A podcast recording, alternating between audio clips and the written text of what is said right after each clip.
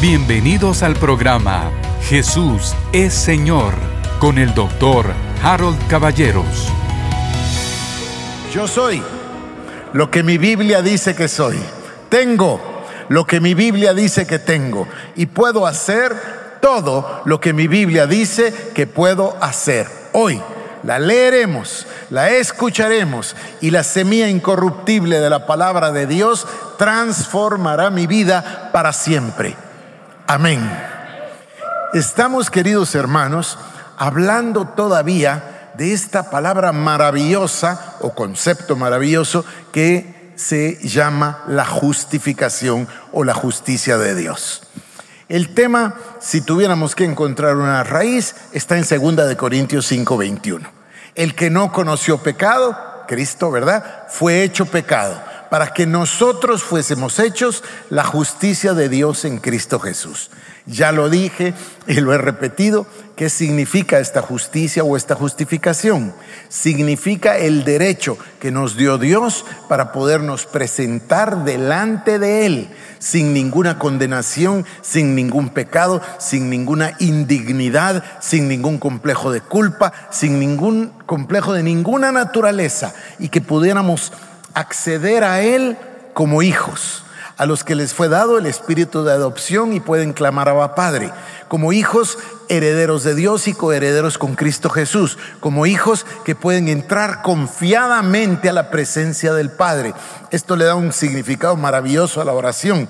La oración es la invitación permanente del Padre para que sus hijos le visiten a tener comunión con Él lo que es lo normal, ¿no es cierto? Eso es lo absolutamente normal. Dios usa estos tipos, estos símbolos, estas maneras de hablar para poder llegar a nuestro entendimiento. Todos tenemos padre y todos tenemos madre. Entonces es, es fácil de comprender esas figuras antropomórficas que Dios usa. Dios obviamente no es, como dice la palabra, que la falda de Dios o que el ojo de Dios. Obviamente que no, no es así, pero lo hace de forma humana para que lo podamos comprender. Es parte de la expresión de su amor por nosotros. Entonces, hemos estado insistiendo en este tema de la justicia, me parece que ya voy agotándolo alguien me escribe y me dice, por favor, pero regrese a qué hizo Jesús los tres días y las tres noches. Pero si eso es exactamente lo que estoy haciendo, es esto es vital. Fíjense, ya hablamos de la doctrina de la imputación. La doctrina de la imputación, les decía yo, es un término eminentemente jurídico, judicial, por el cual se le atribuye a una persona la responsabilidad, por ejemplo, de un delito o se le exime de la responsabilidad de un delito. esa es la doctrina de la imputación. Bueno, nosotros que estábamos muertos en delitos y pecados, eso se puso sobre Jesús. Y no es que cargó nuestro pecado, es que fue hecho pecado por nosotros. Y luego lo que Él era nos fue imputado a nosotros. Somos la justicia de Dios en Cristo Jesús. Esto sucedió obviamente en la cruz del Calvario. Ya vamos a definir quizás por tiempos para que, para que sea más fácil de, terminar con la famosa frase de los tres días y los tres noches en el corazón de la tierra. Pero por el momento voy a terminar con el tema de la justificación. Hoy tengo dos temas. A ver, el número uno, Efesios capítulo número seis. Todos recordamos este maravilloso pasaje acerca de la armadura de Dios. Permítanme leerlo. Dice así, voy a leer a partir de Efesios 6:10. Dice así, por lo demás, hermanos míos, fortaleceos en el Señor y en el poder de su fuerza. Vestíos de toda la armadura de Dios para que podáis estar firmes contra las acechanzas del diablo. Porque no tenemos lucha contra carne ni sangre, sino contra principados, contra potestades, contra los gobernadores de las tinieblas de este siglo contra huestes espirituales de maldad en las regiones celestes. Por tanto, tomad toda la armadura de Dios. Más de una vez hemos predicado de este tema y seguramente todos lo, hemos leído muchísimas veces. Va a tomar otro sentido el día de hoy. Tomad toda la armadura de Dios para que podáis resistir en el día malo y habiendo acabado todo, estar firmes. Estad pues firmes, ceñidos vuestros lomos con la verdad y vestidos con la coraza de justicia, calzados los pies con el apresto del Evangelio de la paz. Sobre todo tomad el escudo de la fe para que podáis apagar todos los dardos de fuego del maligno. Y tomad el yelmo de la salvación y la espada del Espíritu, que es la palabra de Dios, orando en todo tiempo con toda oración y súplica en el Espíritu, y velando en ello en toda perseverancia y súplica por todos los santos.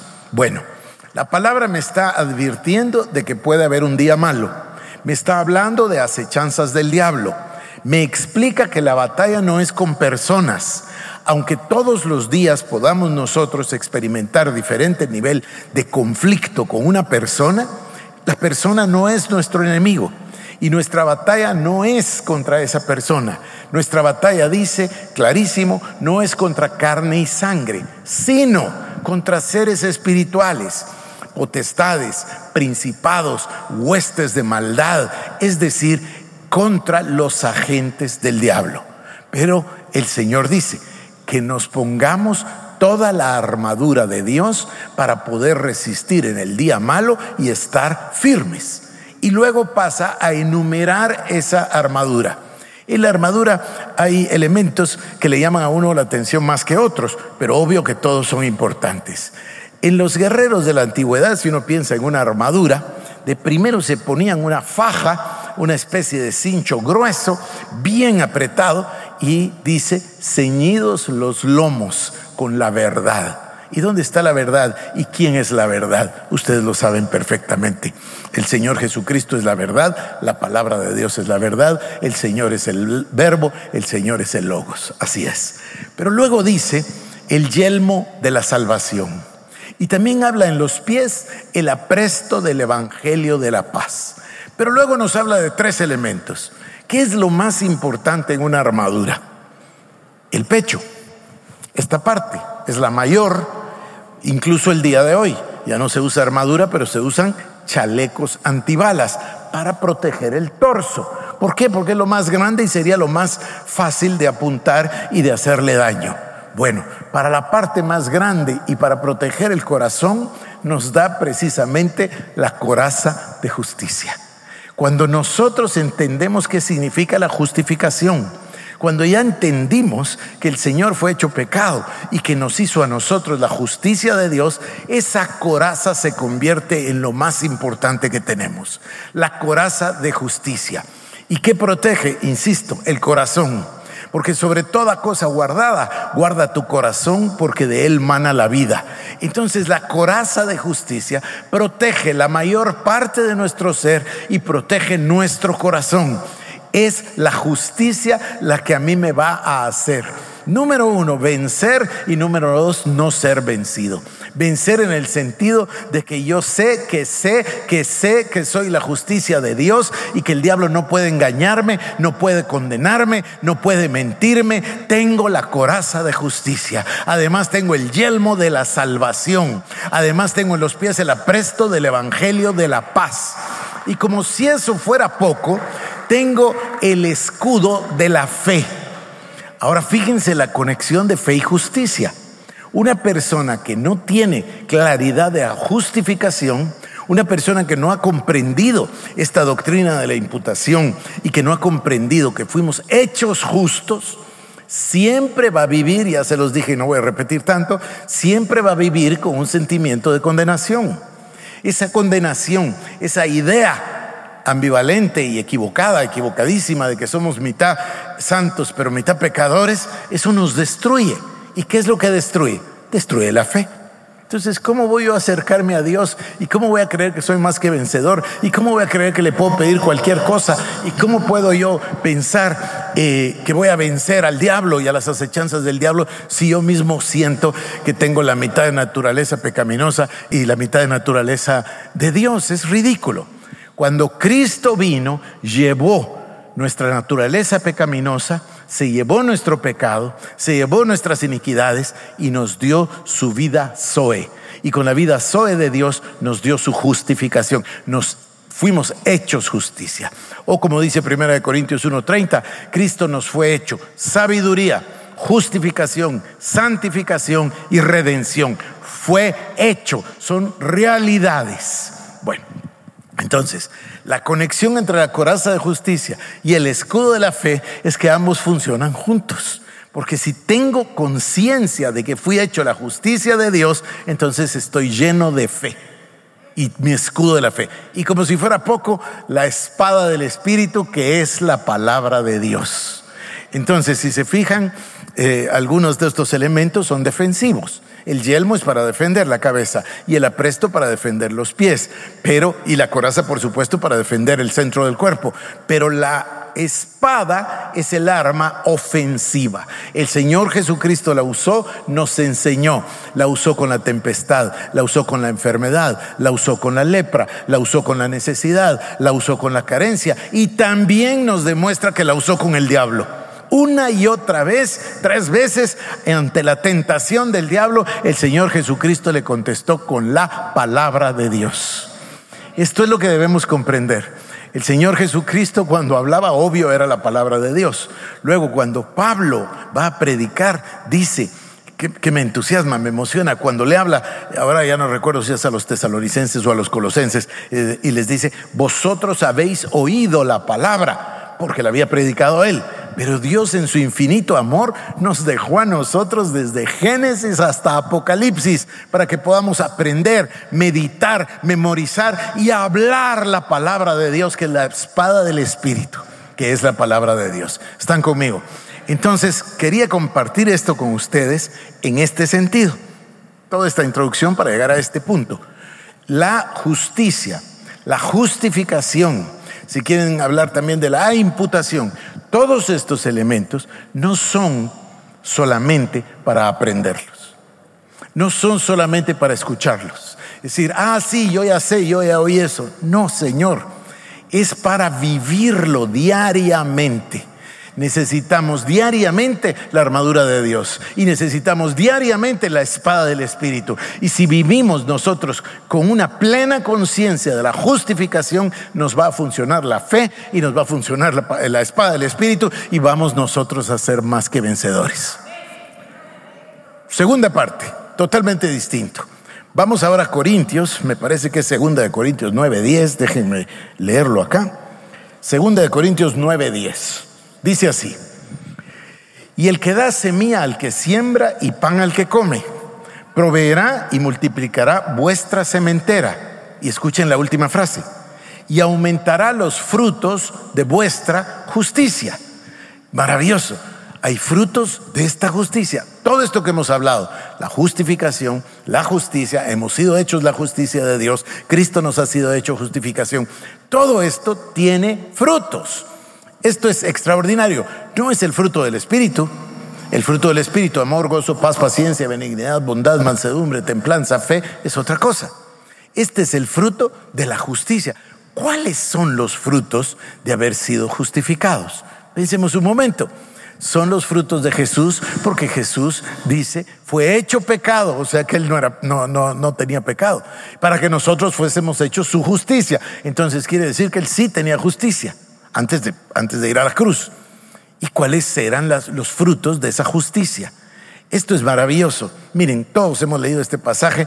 Yo he estado leyéndolo muchas veces en estas últimas semanas y me cada vez le encuentro más. Juan 15, 1 al 8. Yo soy la vid verdadera y mi padre es el labrador. Todo pámpano que en mí no lleva fruto, lo quitará y todo aquel que lleva fruto lo limpiará para que lleve más fruto. Ya vosotros estáis limpios por la palabra que os he hablado. Permaneced en mí y yo en vosotros. Como el pámpano no puede llevar fruto por sí mismo, si no permanece en la vid, así tampoco vosotros, si no permanecéis en mí. Yo soy la vid, vosotros los pámpanos. El que permanece en mí y yo en él, éste lleva mucho fruto porque separados de mí nada podéis hacer. El que en mí no permanece será echado fuera como pámpano y se secará. Y los recogen y los echan en el fuego y arden. Si permanecéis en mí y mis palabras permanecen en vosotros, pedid todo lo que queréis y os será hecho. En esto es glorificado mi Padre, en que llevéis mucho fruto y seáis así mis discípulos. Este pasaje está ligado a los frutos de justicia, porque dice que el que permanece en Cristo y la palabra permanece en él o en nosotros sería en este caso, este lleva mucho fruto. Y luego nos da un ejemplo que yo con esta mi experiencia del último año con el huerto me, he percatado. A veces una rama está mala o un fruto no está bueno y uno sabe que ese fruto que no está bueno le está robando savia y vida a la planta. Entonces los otros frutos que sí están buenos, están pequeños, uno rápidamente corta el que no está bueno para que le dé más fuerza a los, a los que sí están buenos. Es exactamente lo que dice. Si hay uno bueno, entonces lo limpiará para que produzca más. ¿Quién? Dios. Al principio dijo, mi padre es el labrador. Yo soy la vid, pero mi padre es el labrador. Entonces lo limpia para que produzca más fruto. Cuando nosotros entendemos este tema de la justicia, entendemos dos pasajes, hermanos. Este pasaje de los frutos de justicia, que voy a describir en un momento, y el pasaje donde el Señor dice, ustedes harán las mismas obras que yo y aún mayores. Es extraordinario pensar cómo Cristo puede creer que nosotros podemos hacer algo mayor. Y es tan sencilla la respuesta. El Señor no podía hacer eso mayor porque no había ido a la cruz, no había muerto, no había resucitado, así que no había salvación. Pero nosotros que nos reconcilió con Dios, nos dio el ministerio de la reconciliación. Ahora ustedes y yo tenemos un privilegio que no tienen ni siquiera los ángeles, que consiste en predicar el Evangelio para que personas le den la vida a Jesucristo. Esto es más grande que lo anterior. ¿Por qué? Porque Cristo ya fue al, lugar santísimo, ya está sentado a la diestra del Padre, Cristo ya sufrió por nuestros pecados, entonces ahora nosotros vamos a expresar los frutos de justicia en el ministerio que Dios nos ha entregado. Voy a seguir. Ah, perdón, solo quisiera decir algo que, me, que, que he estado yo meditando en estos meses con respecto a este pasaje de la vid. Está hablando de la vid está hablando de que los pámpanos ya viejos, los que no sirvieron, se echan al fuego. Todo eso lo comprendemos bien, pero de pronto dice, si permanecéis en mí y mis palabras permanecen en vosotros, uno pensaría que dice, va a hablar del fruto otra vez. ¿Y qué dice? Pedid todo lo que queréis y os será hecho. Esta es una cosa curiosa, porque entonces nosotros tenemos dos opciones tratar de entender el contexto en el cual está predicando la palabra o se está dando la palabra, tratar de comprender el texto entero que el Señor Jesucristo está dándonos en ese pasaje, o tenemos lamentablemente la tentación de optar por interpretarlo de acuerdo a la cultura actual. Cuando este pasaje se interpreta de acuerdo al día de hoy, y al tema del consumismo y del materialismo, entonces la persona toma la parábola y dice, ah, va, si estoy en Cristo Jesús y si su palabra está en mí, puedo pedir cualquier cosa. Y ese cualquier cosa se va directo a lo material. Cualquier cosa es un carro, es una moto, es un empleo, es y cualquier cosa, ¿no? Bueno, no es ese el contexto. Leamos bien el contexto y nos vamos a dar cuenta que está hablando de dar fruto para Dios de dar el mismo fruto que Jesús, es decir, fruto de justicia. Si eliminamos el materialismo, nos vamos a dar cuenta que podemos pedir cualquier milagro y podemos pedir cualquier intervención divina y nos será dada. Yo cito este ejemplo, no quiero tardarme más de la cuenta, cito este ejemplo. Tele Osborne cuenta esta historia de haber ido a una cruzada en África.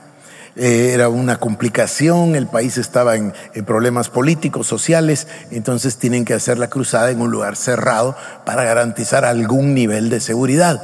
Normalmente Osborne hacía las cruzadas abierto, hacía campo abierto. Aquí en Guatemala en el año 54 las hizo en los campos de la Castellana, donde ahora es el Parque de la Industria, pero hacía abierto. En esa particular ocasión ellos tuvieron que hacerlo en un lugar cerrado. Entonces cuenta que salieron en un automóvil chiquito, Volkswagen, porque era el único automóvil que tenía un misionero, que solo un misionero tenía automóvil, y entonces los lleva, y cuando van a pasar por la puerta de esa instalación, él mira a un hombre, está tirado en el suelo, que no tiene piernas, y eh, un carro que no lo ha visto y que posiblemente lo va a atropellar. Salta del automóvil, así instintivamente, así lo contó él, instintivamente se bajó para proteger al hombre que no podía moverse del carro que no lo había visto. Pero, lleno de, compasión y de misericordia, se arrodilló en el suelo delante de este hombre y le preguntó su nombre. Osborne le dijo a partir de ahí, yo no sé por qué le dijo, el hombre le dijo que se llamaba Musake y, Osborne le dijo Papa Musake, como que era un hombre mayor. Entonces le dijo, Papa Musake, yo, yo, yo soy el predicador, lo que usted oyó allá en el autoparlante era yo. Y, y Cristo lo ama y empezó. Y es uno de los testimonios, si quieren lo busco y lo pongo acá. Es uno de los testimonios más conmovedores que ustedes han oído, del amor y la compasión de Dios a través del hermano TL con este hombre que le cuenta que se arrastra todos los días a ese lugar, porque en ese lugar, que debe haber sido un estadio, yo no, no sé, pero debe haber sido una especie de estadio, porque ahí pasa mucha gente, entonces puede pedir limosna. Y le dice, ¿y cómo se va a su casa? Pues me arrastro siempre, me arrastro para ir a la casa y tengo este perro. ¿Y para qué tiene el perro? El perro me lame las heridas de donde yo me arrastro todos los días. Eh, todas las noches el perro me lame las heridas. Entonces Osborne le da el Evangelio. Cristo murió por nosotros. Jesucristo murió para salvarnos. Jesucristo murió para perdonar nuestros pecados, Papa Musake. Jesucristo murió para nuestra sanidad y le inyectó, o sea, no le inyectó, le explicó el Evangelio. Y dice Osborne que hubo un momento donde él ya está listo y ve fe en Papa Musake para levantarlo. Y aparece el diablo. Y el diablo dice, ¿qué vas a hacer? vas a caer en ridículo aquí delante de toda esta gente. Y Osborne, con esa confianza que siempre tuvo en este mensaje que yo estoy predicando, no hoy, sino siempre, eh, le dijo al diablo, quédate un rato y ve. Y le dijo, Papá Musa, que ya es la hora, vámonos. Y lo levantó y Papá Musa que se levantó y comenzó a caminar. Al día siguiente, que a mí me parece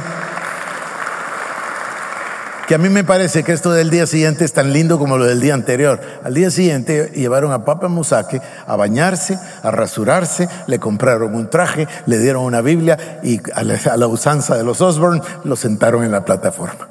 Un año después regresó Osborne al mismo país y Papa Musake tenía su negocio, su Biblia bajo el brazo y predicaba todos los días el Evangelio de Jesucristo. Estoy tratando de ilustrar el tema de los frutos de justicia. Los frutos de justicia son estos que yo les voy a leer. Esto es lo que Dios espera de nosotros cuando nosotros entendimos la justificación. Miren, se los voy a leer. Juan 14, 12 al 14. De cierto, de cierto os digo, el que en mí cree las obras que yo hago, él las hará también. Y aún mayores hará porque yo voy al Padre. Y todo lo que pidiereis al Padre en mi nombre, lo haré para que el Padre sea glorificado en el Hijo. Si algo pidiereis en mi nombre, yo lo haré. Me parece que la cultura esta materialista nos desvió de qué pedir. Cristo pedía, bueno, no pedía, hacía todo el tiempo la voluntad del Padre. Lo que, lo que yo hablo es lo que el Padre dice, así les decía a sus discípulos.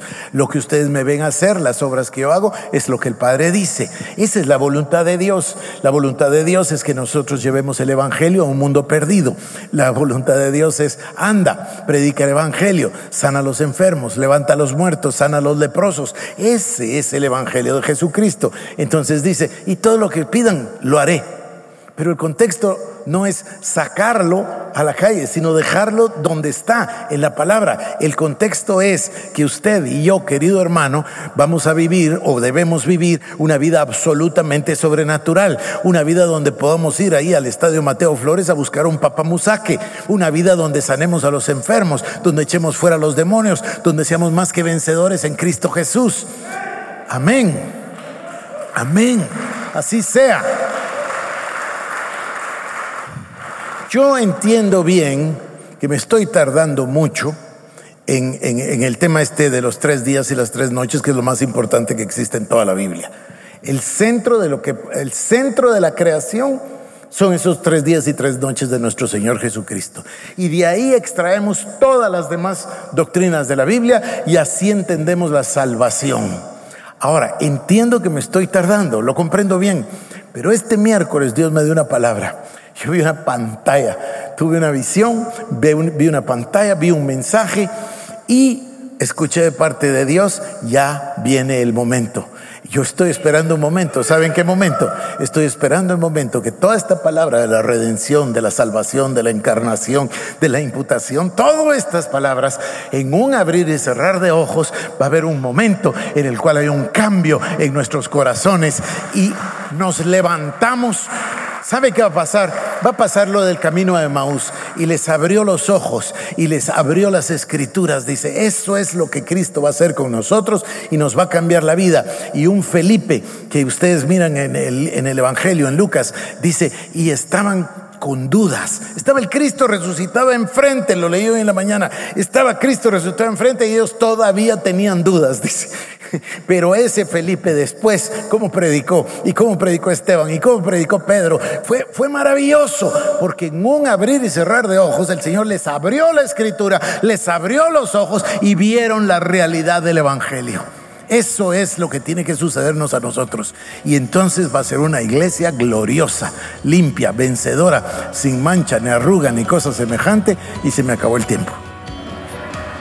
Esto fue el programa Jesús es Señor con el doctor Harold Caballeros. Si quieres más información, búscanos en nuestras redes sociales como Iglesia El Shaddai Guatemala